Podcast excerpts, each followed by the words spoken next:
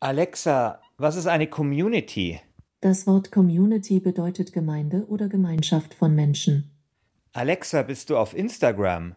Ich war vielleicht etwas spät dran, aber jetzt habe ich einen. Mein neuer Insta-Account heißt @alexa99.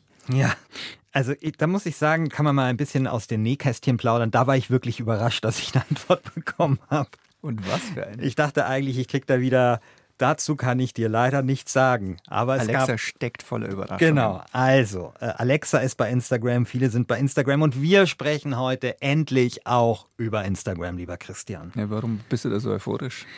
Das war eigentlich nur ironisch, weil ich äh, bin zwar auf Instagram, aber ich muss dir gestehen, ich hasse Instagram eigentlich. Oh, ich habe deinen Account angeschaut, da ist aber schon viel zu sehen. Ja, aber sehr lange schon nicht mehr. Also Ah, okay. letzte, das letzte Posting ist schon einige Zeit her.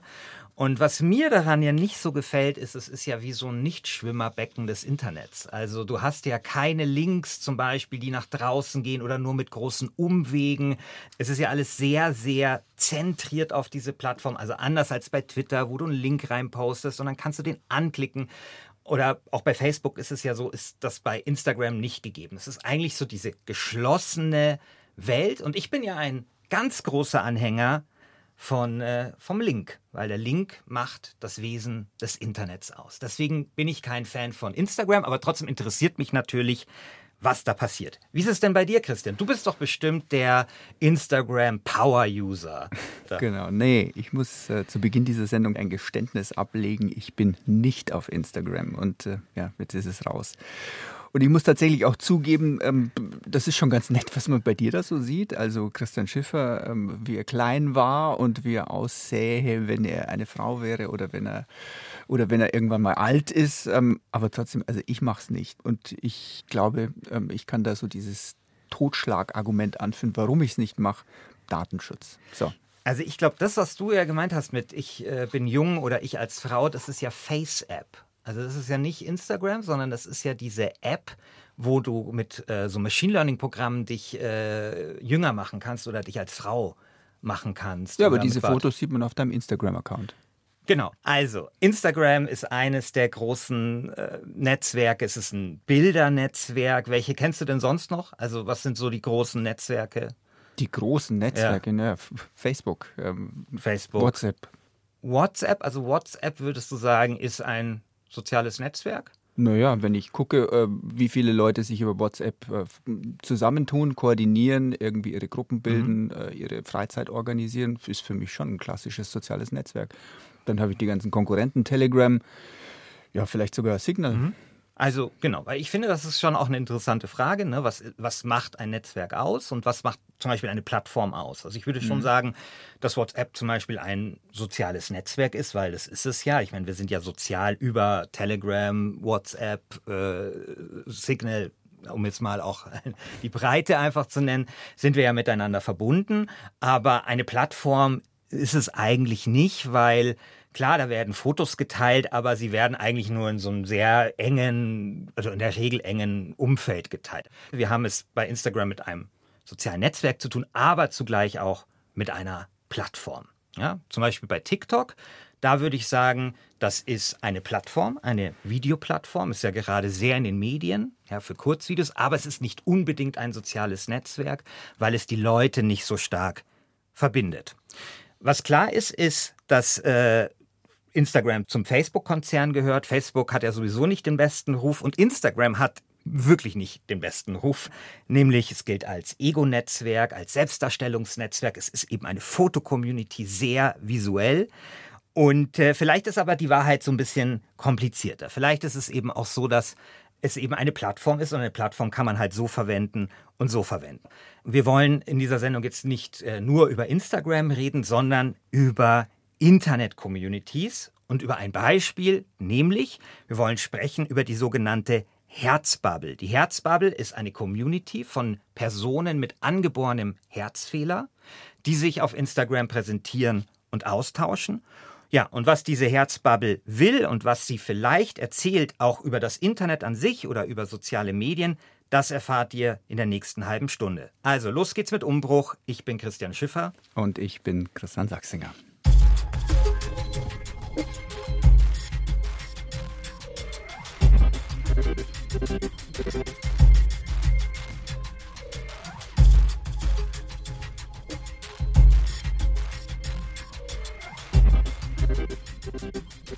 Christian, wie viele Mitglieder oder sagen wir mal Kunden, denn Instagram ist ja eigentlich umsonst, aber natürlich zahlt man trotzdem für diesen Service über seine Daten und über seine Aufmerksamkeit, also über Werbung, die ausgespielt wird. Also sagen wir mal Kunden.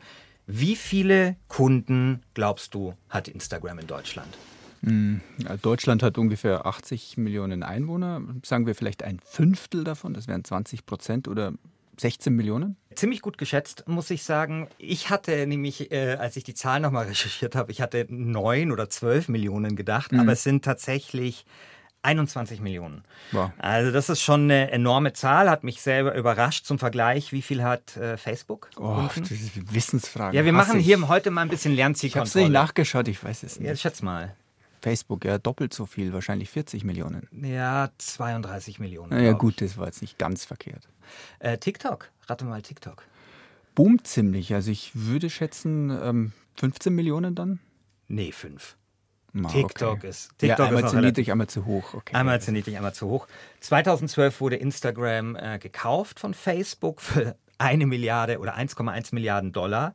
Damals war das eine ziemlich kleine Klitsche ja. äh, mit elf oder ich glaube so ein Dutzend Mitarbeiter, ja. die sich dann total gefreut haben über diese 1,1 Milliarden. Im Nachhinein muss man sagen, jetzt ist natürlich Instagram sehr viel größer. Instagram war damals eigentlich nur eine App, die man auf dem Smartphone hatte und die Filter machen konnte. Also dieses Ding, was wir heute alle kennen, du hast irgendwie ein bist auf einer Wanderung, fotografierst den Berg oder fotografierst dein Essen oder was auch immer, dann wird so ein stylischer Filter drüber gelegt. Das war eigentlich Instagram. Und es war quasi die App der Hipster. Deswegen mhm. gab es auch diesen Witz damals, wie viel wiegt ein Hipster? Ein Instagram. So. Ja, das Und ich kann mich erinnern, dass alle gesagt haben, seid ihr wahnsinnig bei Facebook für eine genau. Milliarde Dollar dieses kleine Ding zu kaufen? Genau. Und da muss man sagen, ein unglaubliches Schnäppchen im Nachhinein, mhm. weil Instagram ist für Facebook, also für den Facebook-Konzern, unglaublich wichtig mittlerweile. Vor allem, weil ja Facebook an sich, also die, die blauen Seiten, äh, immer mehr an Mitgliedern, zumindest im Westen, im Westen verlieren, so die jungen Mitglieder auch da nicht mehr sind. Und Instagram fängt für die alles auf. Also für den Facebook-Konzern unglaublich wichtig und natürlich auch super interessant für die Werbetreibenden. Wenn du es altersmäßig unterteilen würdest, was würdest du sagen, wann, wann hört äh, Facebook auf, wann fängt Instagram an? Bei Facebook ist, glaube ich, so eher so das Netzwerk der über 30-Jährigen. Mhm.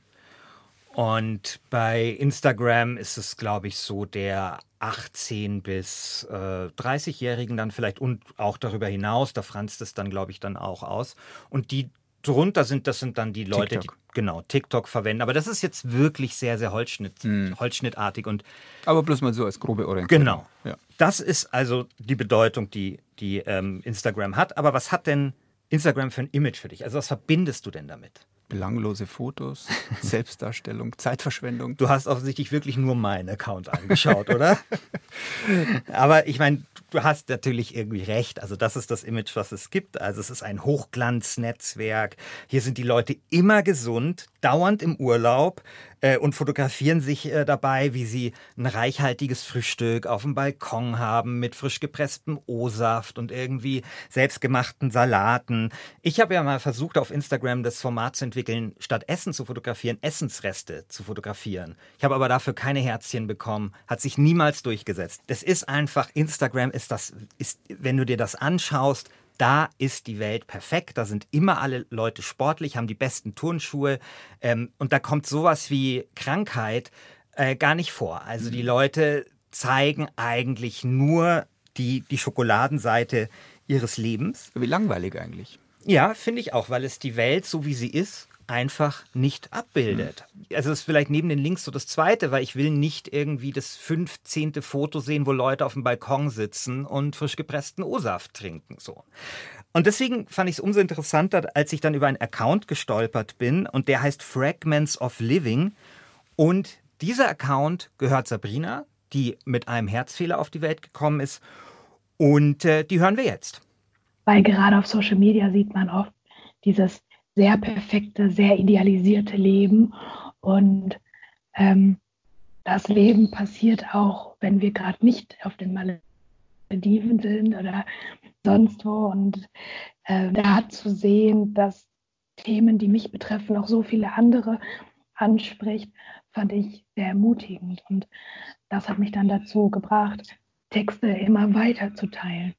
Ähm, mein Hintergrund ist so ein bisschen viel Kunst und viel Poesie. Also das ist ja auch, was ich gesagt habe. Ich habe immer über Schreiben oder Zeichnen die Krankheit verarbeitet und äh, deswegen habe ich Interesse an diesem künstlerischen Aspekt von Fotografie und finde es ein super, super spannendes Medium, in dem man sich ausprobieren kann. Genau, was ich jetzt machen möchte, ist, dass wir ein bisschen sprechen über die Herzbubble, aber eben auch darüber, was diese Herzbubble dann für das Internet bedeutet. Aber jetzt erstmal zu Sabrina.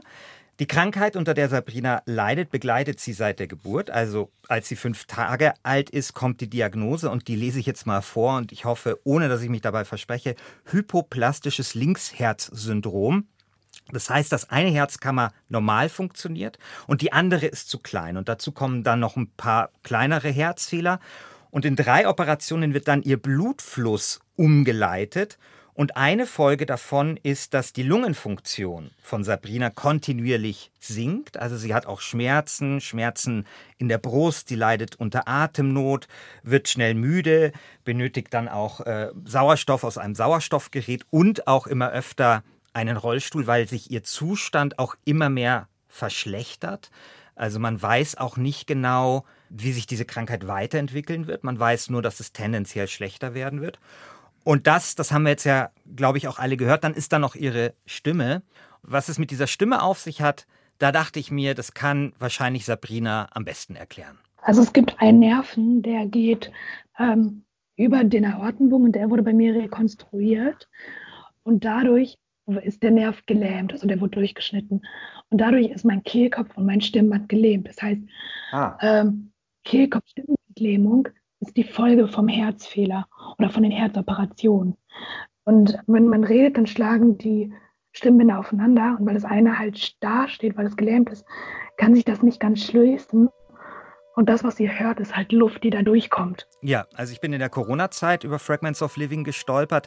Da gab es nämlich eine Kampagne unter so einem Hashtag Risikogruppe und an der hat sich Sabrina beteiligt. Und es ging bei dieser Kampagne darum, zur Solidarität mit Menschen aufzurufen, die zur Risikogruppe gehören, wie eben Sabrina. Und dann ist äh, etwas Erstaunliches passiert, was ich eigentlich so äh, im Internet selten habe oder auch, also vor allem bei Instagram sehr selten habe. Nämlich ich bin einfach hängen geblieben. Also, weil ich nichts wusste über angeborene Herzfehler. Jetzt weiß ich ein bisschen was darüber. Also, ich habe da wirklich viel gelernt. Aber vielleicht, um das vielleicht auch euch da draußen, also unseren Hörern ein bisschen greifbarer zu machen, vielleicht kommen wir einfach mal zum Herzstück auch von diesem Account, nämlich zu den Bildern. Also Instagram ist ja eigentlich ein Bildernetzwerk.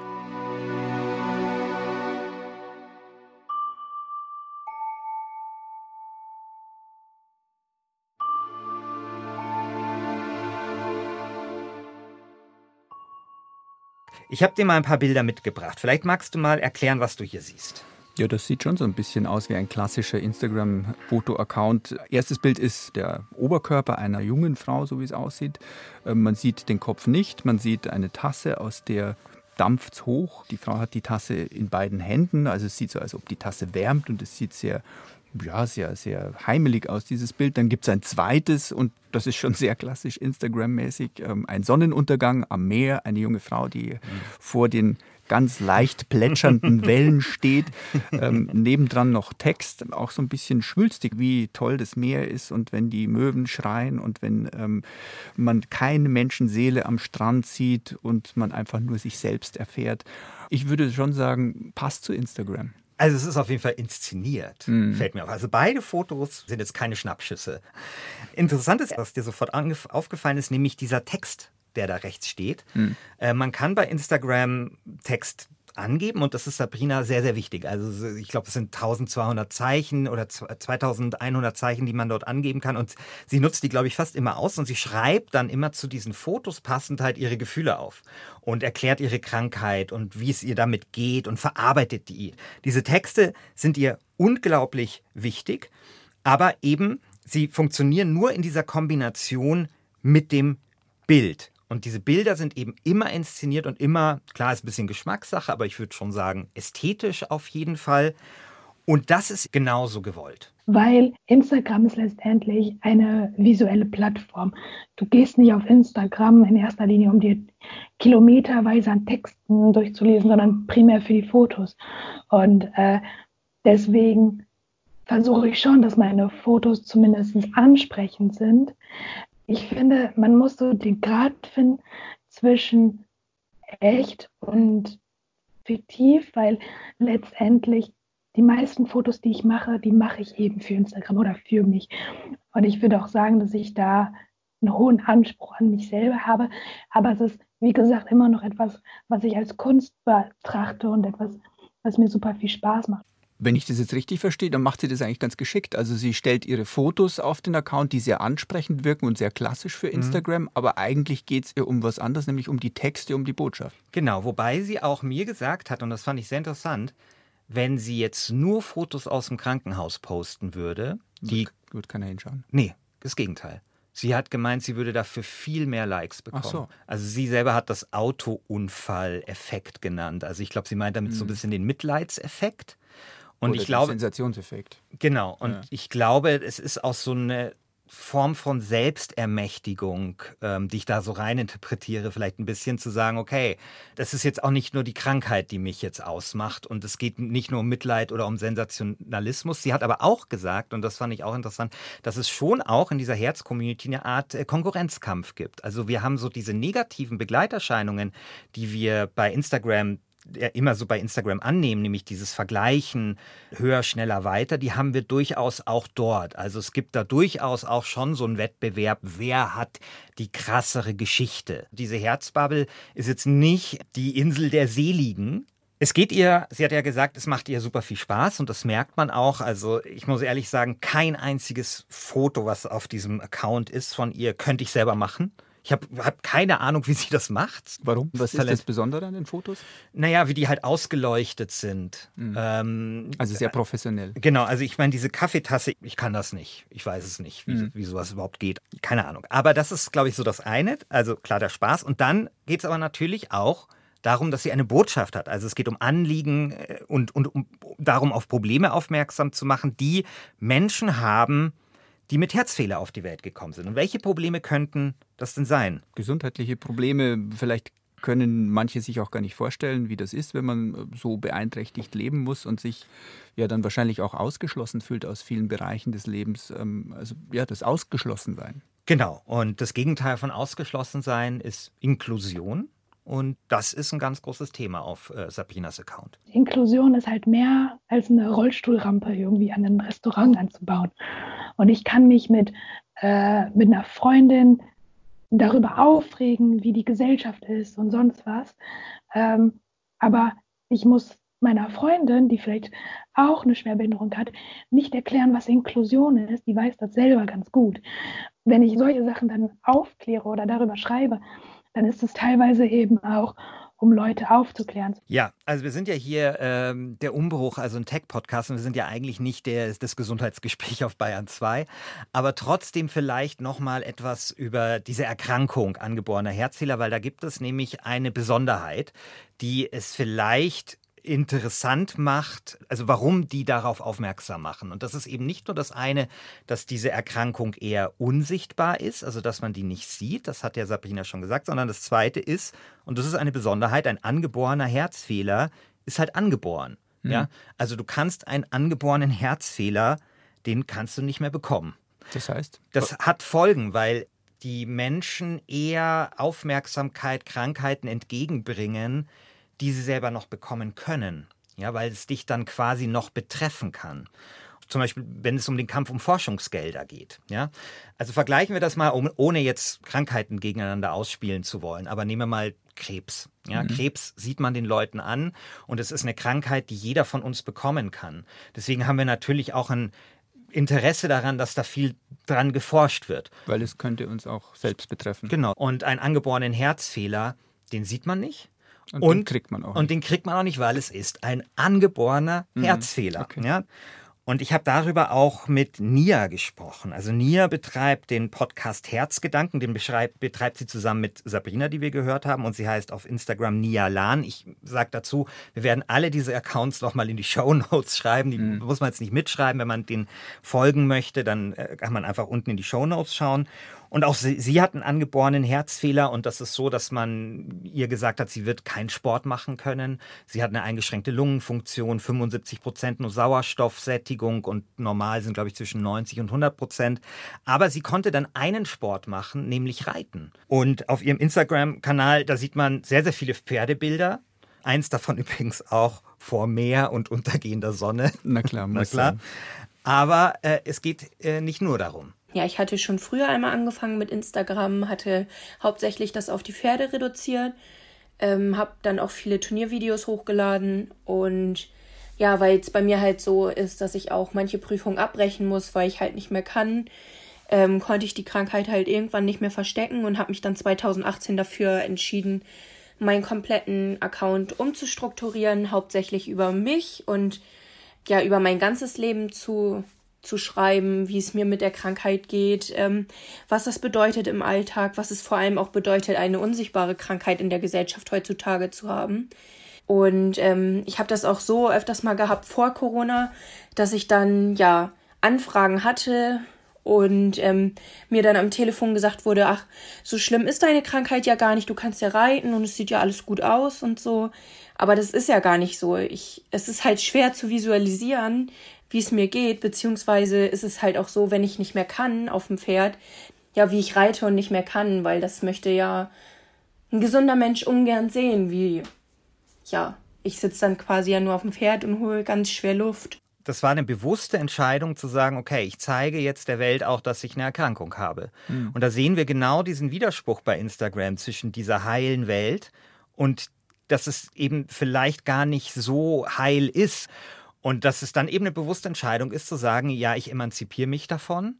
Ich äh, zeige jetzt der Welt, dass nicht alles lustig ist. Genau, dass eben nicht alles lustig ist, dass die Welt da draußen viel mehr Grautöne und Schattierungen hat als dieses auf positiv und auf perfekt gebürstete Instagram-Leben.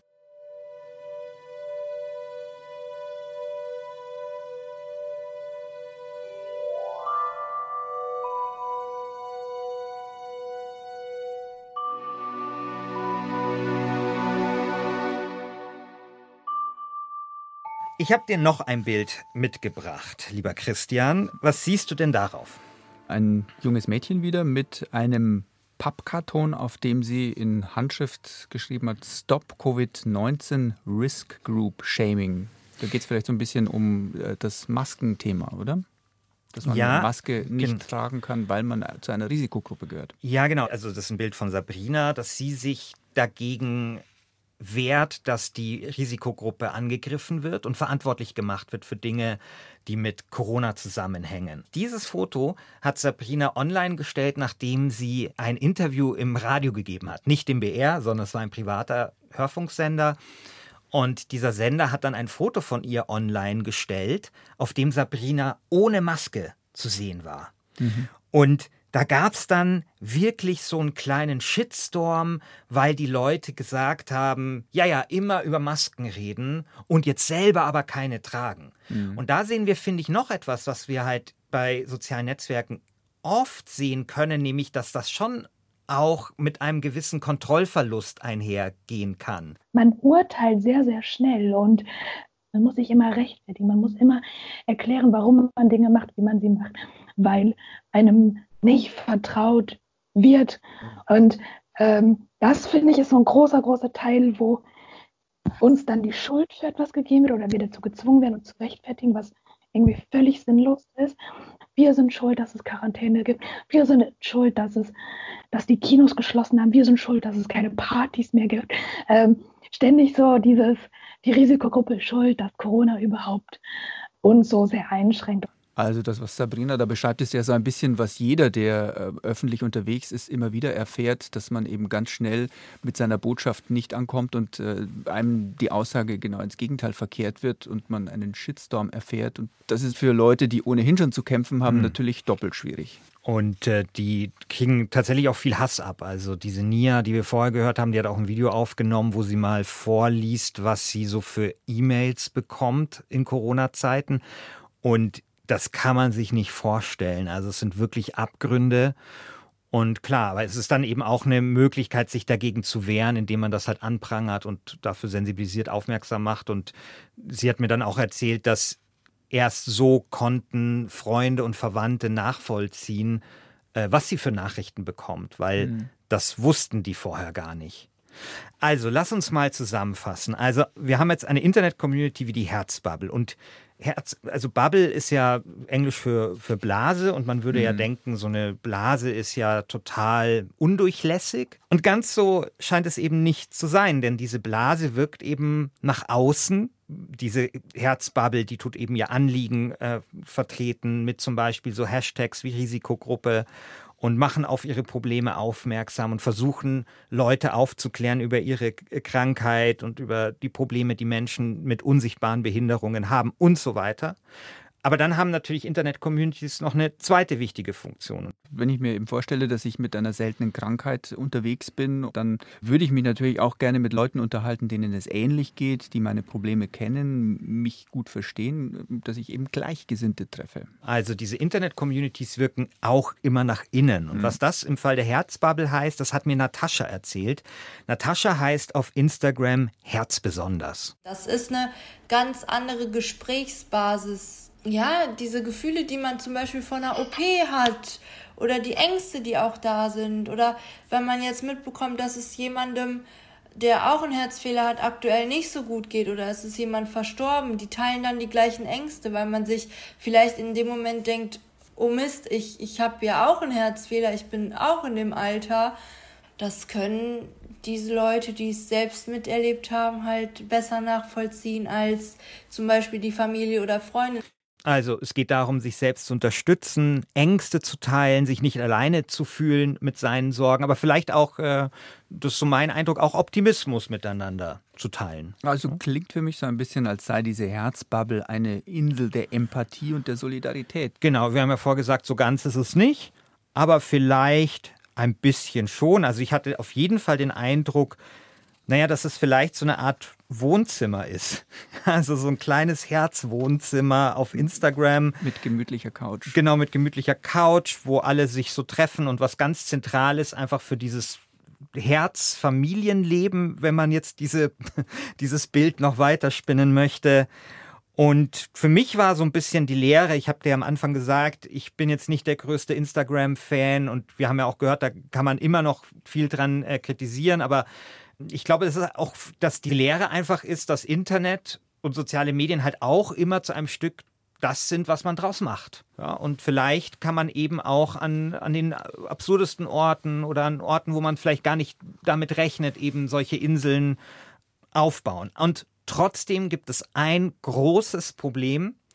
Und da möchte ich jetzt nochmal Nia zu Wort kommen lassen. Nia war die Reiterin. Was mich dann manchmal so stört, ist es ja, dass wenn man dann schon auf andere zugeht und sagt, hey, es gibt dieses Problem, könnten wir da nicht was zusammen machen oder könntest du uns helfen, indem du das Projekt teilst oder so, dass das so wegignoriert wird. Ich denke mir, keinem wird das schaden, indem er einfach eine Kleinigkeit teilt und uns damit ein bisschen mehr Reichweite gibt, weil dieses Thema halt leider viel zu oft untergeht. Ja, die Menschen können sich gar nicht vorstellen, wie das ist, mit Herzkrankheit zu leben und ähm, was es doch alles für Einschränkungen mit sich bringt und dass wir doch viele, viele junge Menschen haben, die auch herzkrank sind. Wenn man überlegt, dass jeder hundertste Mensch mit Herzkrankheit geboren wird. So, jetzt äh, können wir leider nicht das bei Instagram teilen, weil du hast nicht mal einen Account und ich habe einen extrem unerfolgreichen. Aber was wir natürlich tun können, ist diese ganzen Accounts, von denen wir gehört haben, von Sabrina, von Nia, von Natascha, in den Show Notes erwähnen.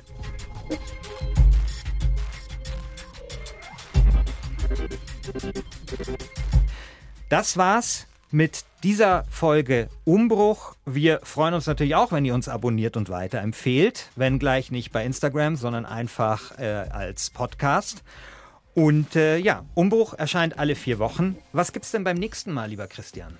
Ja, wir hatten ja letzte Woche schon angefangen, über den Nutzen von Robotern zu sprechen. Wir werden das nächste Mal dieses Thema vertiefen und uns anschauen, was Roboter denn künftig alles leisten werden und wer sich zum Beispiel ein solch technisches Helferlein ins Haus holt. Natürlich kommt auch die Frage nach den Kosten. Wir haben mal abgeschätzt, dass das in der Gegend dann von 40.000 bis 50.000 Euro liegen könnte. Aber ähm, wenn ich sehe, dass die Krankenkassen heute auch schon Armprothesen mitfinanzieren, dann für 70.000 Euro abrechnen, dann sind das zumindest keine utopischen Vorstellungen mehr. Und man muss auch ganz ehrlich sagen, wenn Leute das selber bezahlen müssten, äh, dann gibt es auch welche, die sagen, ich habe mir was gespart, eigentlich könnte ich mir noch ein Auto kaufen, aber es macht keinen Sinn mehr. Lieber schaffe mir so einen Helfer für zu Hause an. Also keinen neuen BMW oder Mercedes, sondern dafür einen Roboter, der einem hilft, besser im Alltag zurechtzukommen. Das war übrigens Gerd Hirzinger. Den hatten wir in unserer letzten Sendung schon mit dabei. Er ist einer der Pioniere in der bayerischen Robotikszene. Und er hat eben diese Vision von Robotern als Hausangestellten für ältere hilfsbedürftige Menschen. Aber es gibt natürlich auch viele andere Bereiche, in denen Roboter Tätigkeiten übernehmen werden fragt sich nur, was eben aus unserem Arbeitsmarkt am Ende wird, was davon übrig bleibt von den Jobs und den Tätigkeiten, die wir bisher so kennen. Auch das werden wir uns genau anschauen in unserer nächsten Ausgabe von Umbruch und wir würden uns freuen, wenn ihr dabei bleibt. Bis zum nächsten Mal. Euer Christian Sachsinger. Und euer Christian Schiffer.